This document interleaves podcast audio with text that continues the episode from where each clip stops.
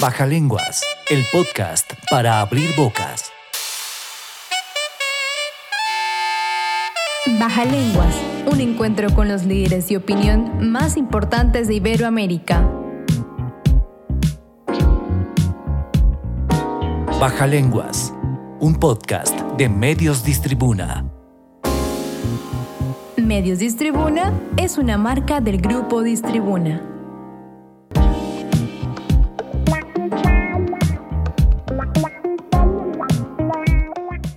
Bienvenidos a Baja Lenguas, el podcast para abrir bocas. Soy Patricia Sierra y tengo el gusto de acompañarlos a través de los micrófonos del grupo Distribuna para hablar de temas de interés en el ámbito médico. Yo soy Carlos Torres y también tendré el gusto de estar con ustedes en este programa. El día de hoy le damos la bienvenida a nuestro primer invitado internacional.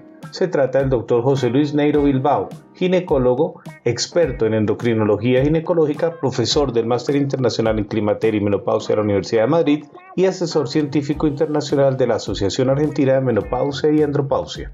El doctor Neiro es además delegado para el País Vasco de la Sociedad Española de Investigación Ósea y Metabolismo Mineral, presidente de la sección de Relaciones con Latinoamérica de la Academia de Ciencias Médicas de Bilbao y creador de contenido de www.neiro.com desde el año 2000, entre muchos otros logros que no podríamos mencionar todos por falta de espacio. Doctor Neiro, bienvenido a Baja Lenguas, es un honor para nosotros tenerlo aquí. Muchísimas gracias, Patricia. Le aseguro que el honor es solo para mí poder dirigirme a sus eh, seguidores. Muchas gracias. En el programa de hoy tocaremos un tema muy interesante y me atrevería a decir poco tratado con respecto a otros temas de la ginecología, la atención preconcepcional. Pocas personas saben que gran parte de los problemas a los que se enfrentan durante el embarazo se gestan en realidad antes de la misma concepción. Así que entremos en materia, doctor. ¿Qué se entiende por visita preconcepcional? Muchísimas gracias, Carlos, por la introducción que ha hecho, porque lo ha dejado muy bien puesto en el límite de la salida. Ah, la visita preconcepcional pretende evitar en la medida de nuestras posibilidades todos los problemas que pueden tener una prevención primaria de tal manera que podamos evitar las enfermedades que pueden complicar la gestación. Hay que recordar que el embarazo de la hembra humana, el embarazo de las mujeres, es la consecuencia de la salud de sus propios vasos sanguíneos. Digamos que si una mujer es capaz de hacer buenos vasos sanguíneos, de fabricar nuevos buenos vasos sanguíneos, ella va a poder hacer un embarazo en perfectas condiciones y su embarazo será saludable. Si por el contrario ya tiene alguna enfermedad vascular, alguna alteración genética o alguna condición que le incapacita para hacer esos nuevos vasos sanguíneos adecuados o que le hace tener alteraciones en los nuevos vasos sanguíneos que vaya a formar, el embarazo tendrá ciertamente más complicaciones. Y ya pueden ustedes imaginar que con esto estoy diciendo de entrada que somos en realidad lo que son nuestros vasos sanguíneos. Yo soy de una determinada manera de sano o enfermo en la medida en que mis vasos sanguíneos son buenos o son malos. Los vasos sanguíneos son las arterias y las venas, son aquellos tubos que nos permiten llevar la sangre hasta todos los lugares del organismo y que por lo tanto permiten llevar alimento, oxígeno, glucosa, nutrientes a todas las células del organismo. Si mis vasos sanguíneos están normales, todo el organismo funcionará adecuadamente bien en general o tendrá más posibilidades de funcionar bien. Y por eso, cuidar los vasos sanguíneos de la mujer antes de que ésta quiera quedarse embarazada es absolutamente fundamental para conseguir un embarazo en buenas condiciones. Doctor Meiro, ¿cuáles son los elementos imprescindibles que debe tener en cuenta el profesional de la medicina que debe tratar en la visita preconcepcional? Esa es una pregunta, mi querido Carlos, que nos da para, para un máster universitario. Podríamos decir que los vasos sanguíneos de las personas son la consecuencia de un producto que en biología molecular se llama factor de crecimiento vasculoendotelial. Mire, el día 30 de julio de este año, hace escasamente unos pocos días, se acaba de publicar un ensayo absolutamente maravilloso y paradigmático de lo que yo estoy diciendo. Unos investigadores consiguen revertir el envejecimiento prematuro de unos ratones que eran deficitarios de esta sustancia, del factor de crecimiento vasculoendotelial, solo con añadirles factor de crecimiento vasculoendotelial. Este es un producto que todavía no tenemos en clínica. Todavía no podemos disponer de él más que con fines experimentales, pero nos abre una puerta a la esperanza para controlar el envejecimiento vascular. Por tanto, en esa visita preconcepcional orientada a que los vasos sanguíneos de la futura mamá sean adecuados, tendríamos que tratar de verificar todas las cosas que están alrededor. Por ejemplo, habría que, lógicamente, pesar y tallar a la mujer para calcular su índice de masa corporal, que debe estar entre 18 y 25 kilogramos por metro cuadrado. Aquellas mujeres que tienen sobrepeso u obesidad podrían ser orientadas hacia una dieta hipocalórica para tratar de reducir el peso y mejorar su expectativa de futuro. Además hay que tomarles la presión arterial y evidentemente el exceso de presión arterial, la hipertensión arterial puede suponer un problema que debiéramos poder tratar anticipadamente. Pero además de eso tendríamos que revisar la dieta. La dieta y el programa de ejercicio físico de la mujer que quiere gestar. ¿Qué es lo que come? En qué condiciones, cómo orientarles sobre la cantidad de verdura, de hortalizas o de fruta fresca que debe tomar cada día, cuál es la ingesta de proteínas, cuánta leche toma, cuántos yogures, cuántas piezas de queso. Digamos que establecer un adecuado régimen dietético y un adecuado régimen de ejercicio físico va a ayudar sin duda a la mujer a tener embarazos más saludables de los que vayan a nacer niños más sanos, con mejor desarrollo y con un mejor futuro a lo largo de su vida. Hay que tener en cuenta, solamente les voy a dar un dato, que el peso al nacimiento de la criatura, solo el peso está relacionado directamente, por ejemplo, con la masa ósea que ese chico va a desarrollar a los chico o chica a los 25 o 30 años. Por tanto, el peso al nacimiento está relacionado con el riesgo de sufrir osteoporosis en la vida adulta. Fíjense hasta qué punto es importante. Ya, pero mire, la cantidad de alteraciones metabólicas que un niño puede desarrollar durante su desarrollo gestacional está directamente relacionado con el futuro cardiovascular de ese niño. O sea que si queremos adultos sanos, tenemos que hacer fetos sanos fruto de embarazos saludables. Y eso pasa por regular la dieta y el ejercicio físico de la mamá antes de gestar. Además de eso, evidentemente, aprovechando, en español decimos casi en broma, aprovechando que el pisuerga pasa por Valladolid, ya que tenemos a la paciente en la consulta, haremos un diagnóstico precoz del cáncer de mama y un diagnóstico precoz del cáncer del cuello. No voy a entrar en estas cuestiones que son puramente ginecológicas y están al alcance de todos los ginecólogos de Latinoamérica y de todo el mundo porque lo tenemos en nuestro ADN de la prevención. Pero en el caso particular de la visita preconcepcional, por ejemplo, habría que hacer unos cuantos análisis de sangre para determinar las hormonas tiroideas, para determinar el nivel de vitamina D, para determinar si la paciente tiene anemia o no, porque muchas veces la anemia es un trastorno que la mujer tolera, pues porque a ninguna mujer se le concede la oportunidad de estar cansada. No, no, esas son cosas, cosas tuyas, hay que seguir trabajando y mirando para adelante y las mujeres lo aguantan todo. Y a veces de repente le hacemos un análisis de sangre, vemos que tiene una anemia importante y en esas condiciones no es ideal que empiece un embarazo. Nos daría la oportunidad de corregir la anemia.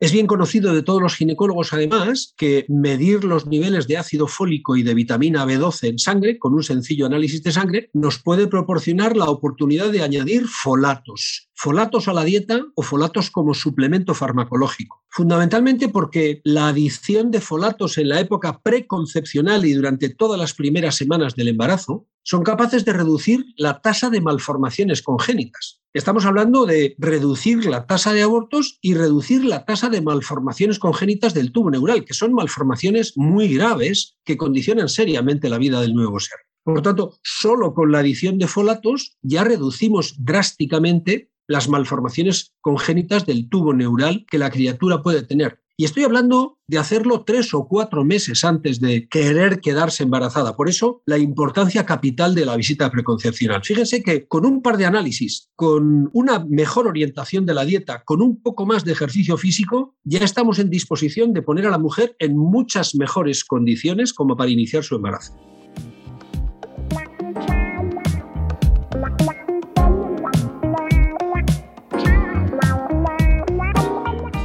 Doctor, ¿por qué es importante esta visita preconcepcional en términos generales, pero particularmente por qué es importante esta visita en los países en desarrollo? Para empezar, yo le diré que cada vez que visito Latinoamérica, da igual que sea en México o en Costa Rica, da igual que sea en Colombia o en Perú, da igual que sea en la profunda Argentina o en Ecuador, me doy cuenta de que la alimentación no es todo lo saludable que debiera ser y además que hay un exceso de peso en la población que tiende a producir una obesidad muy importante desde muy temprana edad. Por muy diferentes razones y en muy diferentes lugares en los que no podríamos hacer otra cosa que, que distingos, ¿verdad? Pero que ahora vamos a poder agrupar por mor de la brevedad, podríamos decir que en muchos sitios el agua no es accesible en buenas condiciones y, por tanto, por ejemplo, no se utiliza para matar la sed. Y gran parte de la población latinoamericana utiliza refrescos, bebidas carbonatadas para quitar la sed. Bueno, la inmensa mayoría de los refrescos, de las bebidas carbónicas, la inmensa mayoría tienen azúcares sobreañadidos de origen industrial que aumentan la cantidad de calorías de la bebida. De tal manera que pasamos de utilizar teóricamente agua que tiene calorías cero y que no influye absolutamente para nada ni en el peso, ni en la presión arterial, ni en ninguna otra circunstancia orgánica, a utilizar bebidas carbónicas y azucaradas que sobrevaloran, sobrenutren, provocan un exceso de nutrición no deseable ni necesario para las personas que tienden a quitarse la sed con ellas. Si a eso añadimos que muchos, muchas poblaciones latinoamericanas tienen dietas muy monocolor, basadas fundamentalmente en harinas, de cereales muy sencillos, probablemente estamos en disposición de valorar hasta qué punto la obesidad es un problema en estos países. No me pierdo respecto de su pregunta, Patricia. La obesidad supone alteración de los vasos sanguíneos, supone alteraciones de la circulación sanguínea, y si esto lo añadimos a algunas otras comorbilidades que llamamos los médicos, precisamente como la hipertensión arterial o los problemas derivados del metabolismo con resistencia periférica a la insulina o la tendencia a la diabetes, ya tenemos el cuerpo de doctrina fundamental para hacer alteraciones vasculares que son la base para que los embarazos sucedan de forma anormal. No es, por tanto, difícil de entender que una mujer que tiene sobrepeso u obesidad desde muy temprana edad, para cuando quiere conseguir su primer embarazo a los 18, 20 o 25 años, ya tiene una enfermedad vascular que seguramente va, digamos, soportando porque es muy joven, pero que se va a manifestar como complicaciones durante el propio embarazo. Y ahí aparecen los trastornos hipertensivos ligados al propio embarazo, ahí aparece la preeclampsia en todas sus formas, el retardo de crecimiento intrauterino por parte de un niño que, a pesar de la ganancia ponderal de la madre, a veces no crece adecuadamente, ahí aparecen otras enfermedades casi siempre ligadas a los vasos sanguíneos anormales del embarazo. Por eso digo que en estos países en desarrollo, en los que con una adecuada dieta y un buen programa de ejercicio físico podríamos ayudar a muchas madres a planificar sus embarazos en las mejores condiciones, por eso decía yo que la visita preconcepcional toma un particular interés en estos países en los que muchas veces los embarazos no son excesivamente planificados o no son, digamos, adecuadamente previstos, podríamos decir. Doctor, una vez identificados los riesgos en esta visita preconcepcional, ¿cuáles serían las acciones más importantes a realizar siguiendo esta visita? Hay varias, hay varias. Algunas ya hemos mencionado en la pregunta anterior. Por ejemplo, corregir la anemia. Parece absolutamente elemental. ¿Y, por qué es importante corregir la anemia? Miren, los glóbulos rojos sirven para transportar el oxígeno a las células. Si no hay suficiente cantidad de glóbulos rojos, la mujer va a tener dificultades para el ejercicio físico, para su labor, para su trabajo ordinario. Ya, ya. Pero como le metamos en un embarazo la cantidad de hierro que se necesita para desarrollar un embarazo es extraordinariamente elevada. Y si la mujer empieza el embarazo anémica, va a estar todo el embarazo, permítanme la vulgaridad, hecha unos zorros. No va a poder casi ni levantarse de la cama porque no va a tener fuerzas para nada. Hay que tener en cuenta que durante el embarazo el cuerpo de la mujer incrementa hasta un 25% su capacidad de formar sangre. Y esto es un buen mecanismo de defensa para evitar la anemia. Ya, ya, pero al mismo tiempo el consumo de hierro por parte del niño en desarrollo aumenta un 50%. Por tanto, siempre hay una tendencia a la anemia durante el embarazo, incluso de las mujeres normales. Por lo tanto, si empezamos el embarazo, si tres o cuatro meses antes del embarazo ya la mujer está anémica, corregir eso va a ser absolutamente capital para el desarrollo de su embarazo.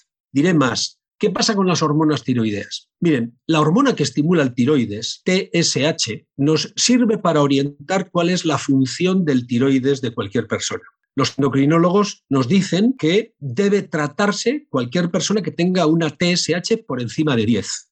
Ya, pero miren, los ginecólogos ya hemos aprendido que cuando la TSH de la mujer que se quiere quedar embarazada está entre 2,5 y 10, Fíjense, solo por esto los niños tienden a tener menos desarrollo intelectual del que iban a tener solo por razones genéticas. Por tanto, solo contratar con hormonas tiroideas a una mujer que tiene 5 de TSH y que no iba a recibir tratamiento si no fuera porque le he ido a buscar yo la TSH de cara a poder quedarse embarazada, si no le trato solo por tener ese 5 de TSH, ya sabemos que el niño no desarrolla todo el intelecto que la genética le permitía ir a desarrollar. Por tanto, si yo le digo a la mujer, oiga, ¿usted quiere que su niño sea todo lo listo que sea capaz de ser o le dejamos a medias? Ninguna madre va a elegir que su niño no se desarrolle intelectualmente. ¿Y esto cómo se consigue? Con el adecuado tratamiento de hormonas tiroideas para hacer que esa TSH baje de 5 o de 6, donde estaba, supuestamente, a menor de 2,5. Solamente con eso favorecemos un adecuado desarrollo intelectual de la criatura.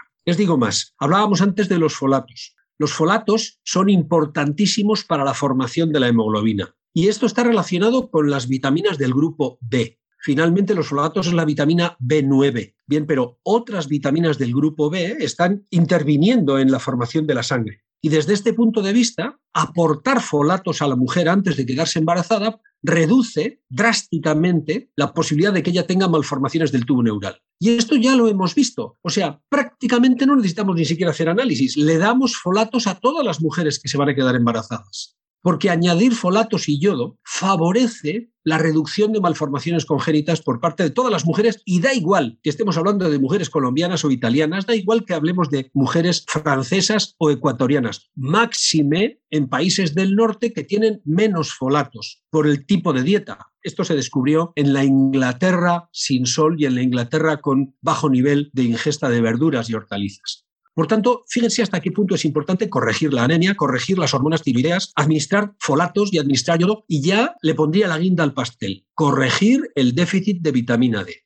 Uno tiende a pensar, viviendo en Latinoamérica, donde ustedes tienen una maravillosa cantidad de sol todo el año, hasta el extremo, por ejemplo, de que en Colombia o en Ecuador no hay estaciones. Allí es sol o sol o sol. Bueno, pues miren, el 72% de las mujeres mayores de 50 años en Colombia tienen déficit de vitamina D. El 67% de las mujeres ecuatorianas tienen déficit de vitamina D. Pero esto no lo digo yo, lo dicen los médicos colombianos o los médicos ecuatorianos que lo han medido. Por tanto, medirle la vitamina D a las mujeres antes de quedarse embarazada, teniendo en cuenta la importancia capital que tiene la vitamina D para el manejo del calcio y la formación del esqueleto del nuevo ser, es capital para el embarazo. Tengan ustedes en cuenta, y no quiero alargarme mucho, que durante la gestación se forma un esqueleto, podríamos decir, de la nada. Y la única manera de crear ese esqueleto a base de calcio, que es el ion fundamental con el que se fabrican los huesos, solo puede ser tirando del calcio que come la madre. Por lo tanto, tendremos que atender a su dieta para darle una dieta rica en calcio, dieta en lácteos, con un litro de leche al día, con un par de yogures por lo menos, o bien la madre obtendrá el calcio que necesita el feto de su propio esqueleto, gastándolo de su propio esqueleto, transfiriendo de su propio esqueleto que va perdiendo resistencia. Y por eso no es nada infrecuente que las mujeres durante el embarazo pierdan masa ósea. Afortunadamente, si la dieta es la adecuada, seis meses después del embarazo, esa masa ósea se recupera. Pero tenemos que estar atentos a que la dieta de la embarazada sea la adecuada, porque si no, esa pérdida de masa ósea le va a pasar factura, perdiendo resistencia a esos huesos y haciéndole caminar hacia la osteoporosis 10 o 15 o 20 años antes de lo que sería correspondiente con su edad. Por tanto, la visita preconcepcional, fíjense, también es importante para la fabricación del esqueleto fetal y para la preservación de la masa ósea del esqueleto de la madre lo miremos como lo miremos, la visita preconcepcional es fundamental a la hora de diseñar un embarazo con las mejores condiciones de salud. Baja Lenguas. El podcast para abrir bocas. Doctor Neiro, además de la medicación que nos ha mencionado, ¿existen algunas medidas que se pueden tomar antes de que la mujer quede embarazada que puedan evitarle complicaciones durante el embarazo? Más que una medicación, Carlos, yo le diría ¿Qué otras conductas podríamos añadir? Evidentemente hemos empezado hablando de los vasos sanguíneos y de la salud de los vasos sanguíneos y lo que más puede dañar los vasos sanguíneos sin ninguna duda, además de la obesidad, la diabetes o la hipertensión arterial, es el tabaquismo. Y yo creo que hay que dedicarle unos minutos al tabaco. Miren, estamos todos acostumbrados a, a oír de las autoridades sanitarias que el tabaco produce cáncer. Y es verdad, pero para que el tabaco incremente el riesgo de producir cáncer en una persona, normalmente han de pasar 15 o 20 años de fumador, de vida activa con el tabaco, para que el sujeto empiece a tener alteraciones que le van a llevar a tener un cáncer. Ya, cierto, Esos son muchos años. Pero mire, solo en los 5 a 10 primeros años después de empezar a fumar, empiezan no las alteraciones cancerosas, pero sí las alteraciones vasculares. La nicotina es vasoconstrictora, cierra los vasos sanguíneos, altera la microcirculación. Los alquitranes del tabaco favorecen esa vasoconstricción y alteran, dañan las estructuras internas de los vasos sanguíneos. Por tanto, si estábamos diciendo que el embarazo es la consecuencia de los vasos sanguíneos de la mujer y estamos hablando de que estamos delante de una mujer que fuma, debemos ganar, jamás perder, debemos ganar 10 minutos de consulta para tratar de explicarle hasta qué punto es dañino fumar.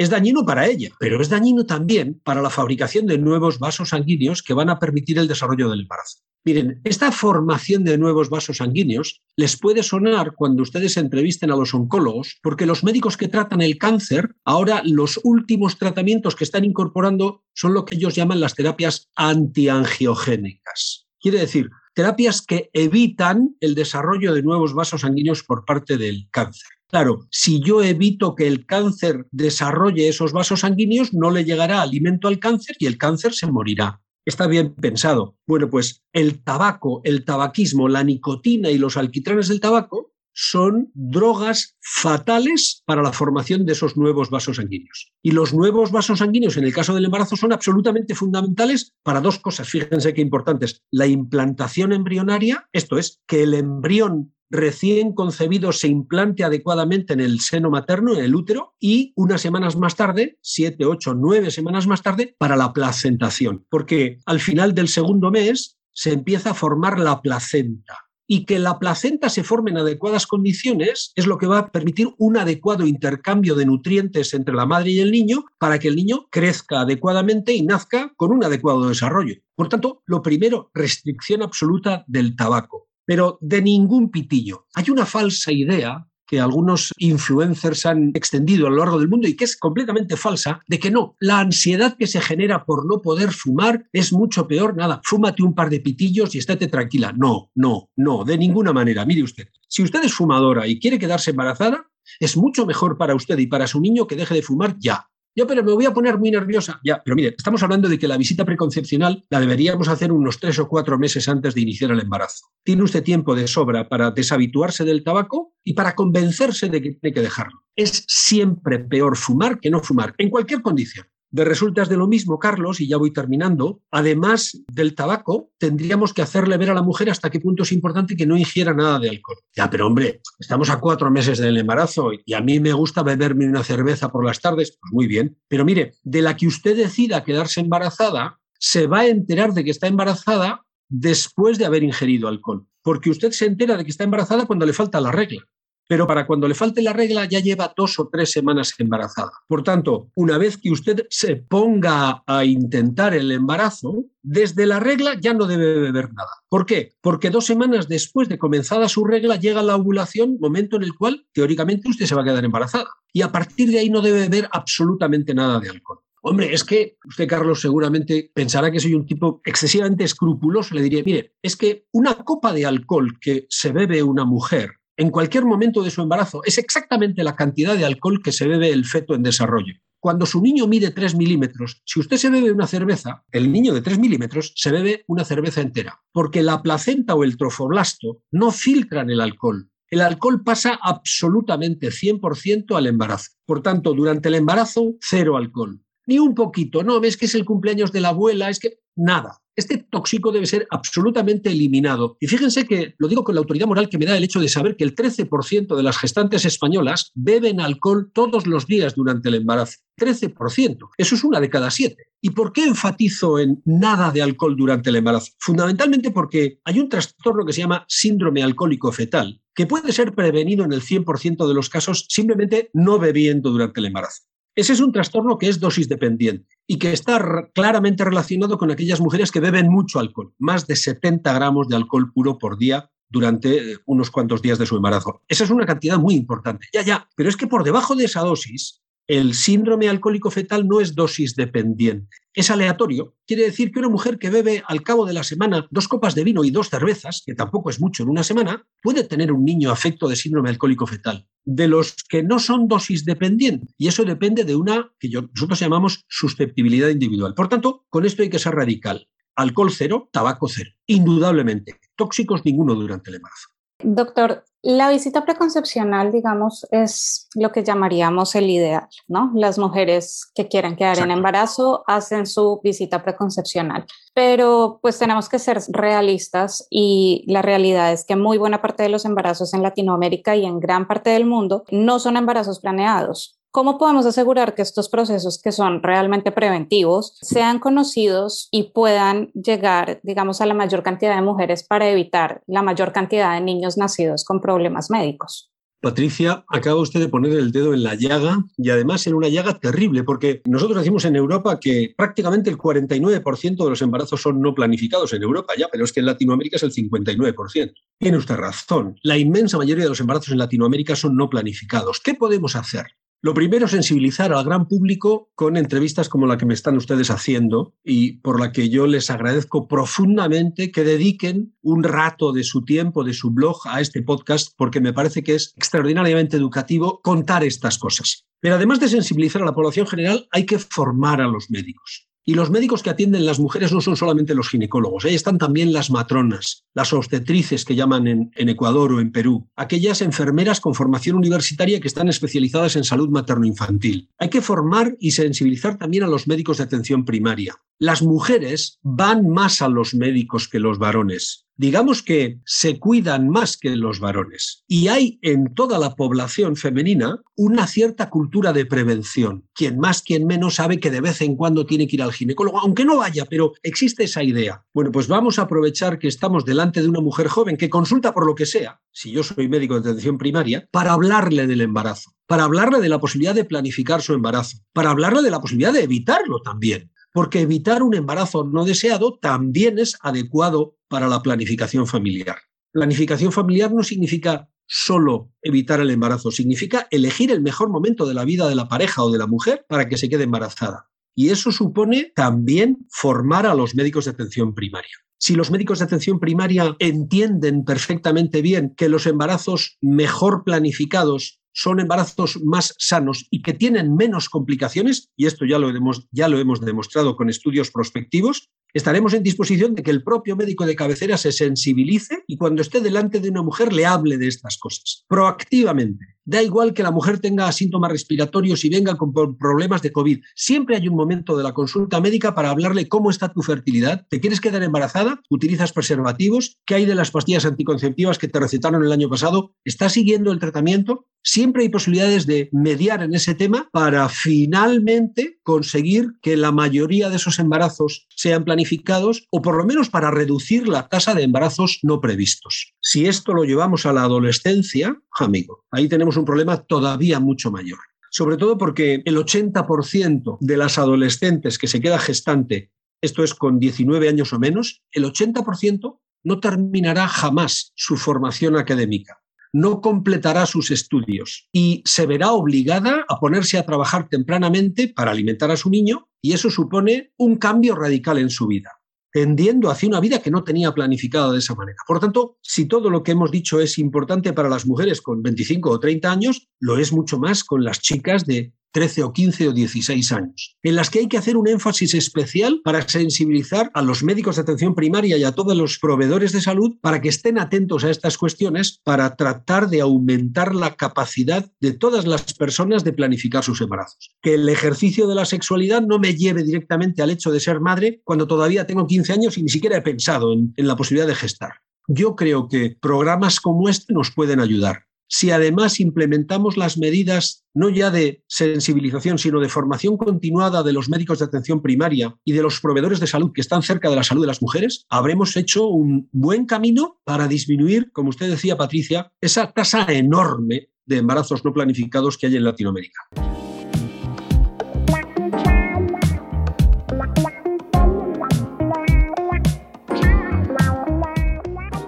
Lamentablemente hemos llegado al final de nuestro programa. Doctor Neiro, de nuevo muchas gracias por su tiempo. Esperamos tenerlo muy pronto con nosotros. Para mí ha sido un placer eh, muy, muy, muy, muy notable poder dirigirme a sus oyentes. Saben que me tienen absolutamente rendido a su, a su altruismo y a las posibilidades de volver a colaborar con ustedes cuando ustedes decidan. Y espero que mis explicaciones les haya servido, yo que sé, a una sola mujer para sensibilizarle, a un solo médico para tenerlo en cuenta y poder avanzar un poco más hacia la generalización de la visita preconcepcional. Sea por ello. Muchísimas gracias a todos ustedes. Muchísimas gracias a usted, doctor. Y a todos nuestros oyentes los esperamos de nuevo muy pronto en otra edición de Baja Lenguas, el podcast para abrir bocas. Baja Lenguas, el podcast para abrir bocas. Baja Lenguas. Un encuentro con los líderes de opinión más importantes de Iberoamérica. Baja Lenguas. Un podcast de Medios Distribuna. Medios Distribuna es una marca del grupo Distribuna.